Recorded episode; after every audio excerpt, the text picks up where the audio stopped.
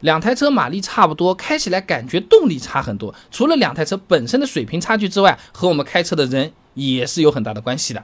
那首先啊，发动机动力啊，它不是能够百分之一百传递到轮胎上面的啊。变速箱、传动轴这些都是有损耗的。就好像你拿了个西瓜过来榨汁，你一斤西瓜还能榨出一斤西瓜汁啊？不可能的啊。那针对这个损耗，不同厂家、不同车型的优化水平不一样的。你比如说材料的精度，期刊《技术与市场》上面有篇论文《某汽车齿轮精度对变速器传动效率的影响》，上面说啊，你把七到八级齿面精度提升到六到七级，可以提高。百分之零点二到百分之一的传动效率了。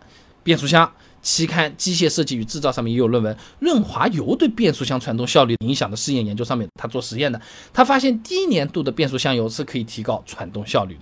那整车的传动效率，哎，这里抠一点，那里抠一点，哎，你优化出来了，不同的厂家水平不一样。优化出来的结果就不一样，导致两台车马力差不多，开起来感觉差很多，它是真实存在的啊。那么除了传动效率，变速箱种类不一样，也会让车子看起来感觉不同。那目前常见的三种变速箱嘛，双离合 CVT、AT 了，那开起来各有特点。双离合的特点呢，换挡动作快；CVT 呢是平顺，它就不太适合激烈的那种驾驶。那 AT 差别就比较大了，有的这个自动变速箱它比较平顺的，有的嘛，哎。就是有明显的这种顿挫的，它是比较依赖于厂家的那个调教水平的啊。你比如说宝马用的采 F 八 AT，一百八十四匹马力的宝马三二五 i 能做到七点三秒破百的这个水平。那举几个例子对比一下啊，两百匹马力的捷豹 XEL 八 AT，八点三秒破百；一百九十匹马力的沃尔沃 S 六零也是八 AT，七点七秒破百。你看优化水平，至少从这个速度的角度来说有所不同吧。还有嘞。SUV 和轿车，你开起来的速度感知也是不一样的啊。那它车身有高低的，这就是会有影响的。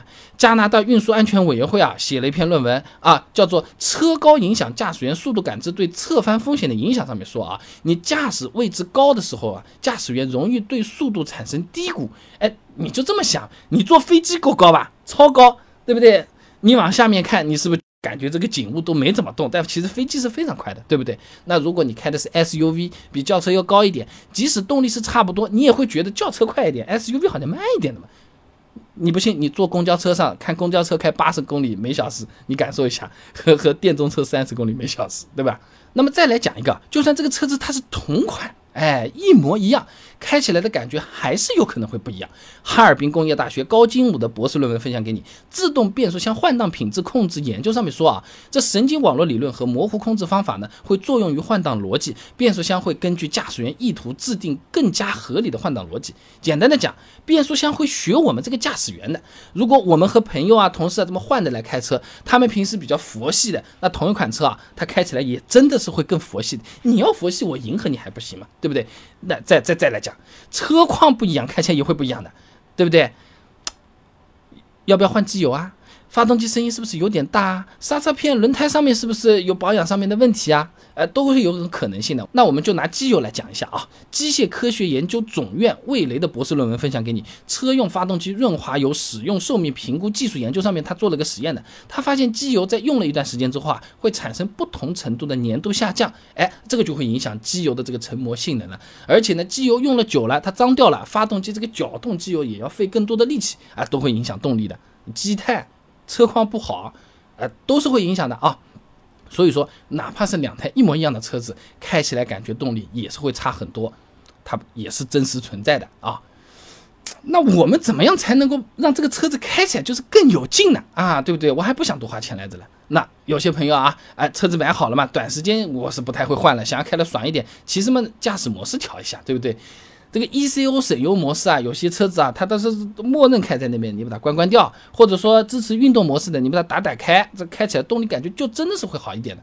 这和读书的时候写作业真的有点像的。你放假肯定就是 ECU 模式，玩玩玩玩玩玩玩，哎呀，下个礼拜开学了，嗯，是不是马上就换成运动模式拼了啊？一个星期把作业做完，把作业给赶出来了，差不多就这个味道。你一开始就把它调到那个呃写作业那个模式，那不就好了嘛？这很勤快的，是不是？那么除了调模式之外，还有个办法呢，就是给车子减重，这个蛮好理解的嘛。车子负担小，跑得也更快嘛。以前我们做过的视频里面讲过的啊，美国汽车网站 Super Street 呢对思域 Si 做了个实验的，发现每减少八点二五公斤的这个车重，就可以变相增加一匹马力。啊。所以你什么后备箱的水、饮料，哎，你想开的爽一点，你就不要放了。六百毫升的水一箱，十二瓶，你猜有多重？有七点二公斤。哎，就是你加油站里面要不要带一箱走啊？今天只要十多块，好，嘣嘣两箱一扔，十几公斤没了啊。或者说我们自己减肥十六斤，车子也可以多一个马力。哈 哈我自己听的这个话，哎，找到这个资料，哎，心里还是有点复杂啊。那么如果极端一点的话呢，还可以把备胎拿掉。一般来说，全尺寸的备胎重量呢是在二十公斤以上啊，非全尺寸的备胎稍微轻一点。拿掉备胎，车子还可以增加三马力。呃，你马路上开你不能这么干。你比如说下个赛道啊，或者专门是有团队给你维护的时候，你为了这个性能的话，你把备胎卸掉是可以的。平时的这个时候，你开车上面一定要放有备胎。你看这个汽车节目的时候，一定要关注备胎说车，哎，这个是很重要的啊。所以总的来讲呢，两台车子马力差不多，开起来动力差很多，主要是传动效率和变速箱种类有关系。另外呢，像车型区别、车况的区别呢，也的确存在一定的影响。怎么解决还不需要怎么花钱，运动模式调一调，车子减重能减减一减啊，都是不错的，很实在的方法。感受还真的是不太一样的。我们想要有劲，经常就是默认模式，油门踩的深一点。其实你调到运动模式，稍微点一点，嗡嗡嗡出去的车子蛮多的啦。不要小看自家的车子啊。那我们买车的时候，其实也就是这么个矛盾嘛，又想动力好，马力大，又想让它省油，是不是？你不要吃草，你不许吃草，给我跑，就是这么个问题。那么现在这个东西预算是有限的，技术成本也是放在那边的。我们家用车买多少马力，它叫做够用；买多少马力，它叫做爽。